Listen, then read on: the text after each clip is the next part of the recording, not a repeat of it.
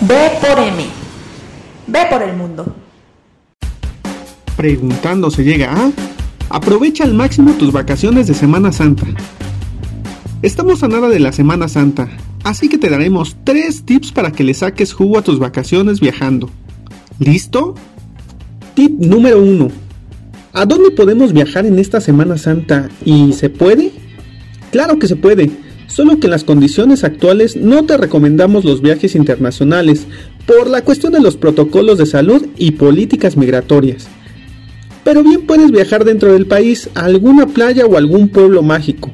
Afortunadamente, muchos estados se encuentran en semáforo naranja y amarillo.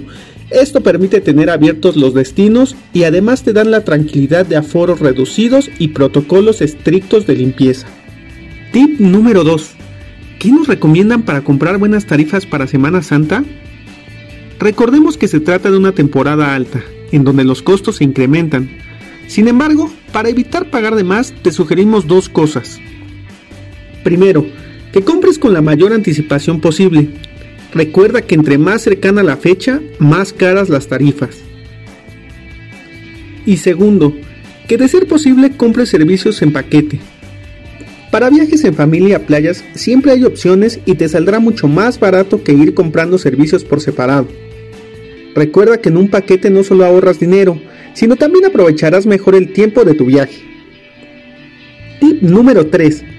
Para ahorrar aún más, te recomendamos aprovechar el home office que seguro tienes para salir en fechas anteriores a los días grandes de la Semana Santa. Es decir, si puedes salir desde lunes o martes, mucho mejor. O quizá regresar después del domingo. Esto hará tu tarifa mucho más barata y le podrás sacar provecho a estar trabajando desde donde quiera que estés. Y nuestra última sugerencia, si estás considerando salir de vacaciones para Semana Santa, no lo pienses más. Llámanos para hacerte tu reservación y que consigas las mejores opciones por tu dinero. No te pierdas el siguiente episodio. Te daremos tips para viajar con tus niños. Hasta la próxima.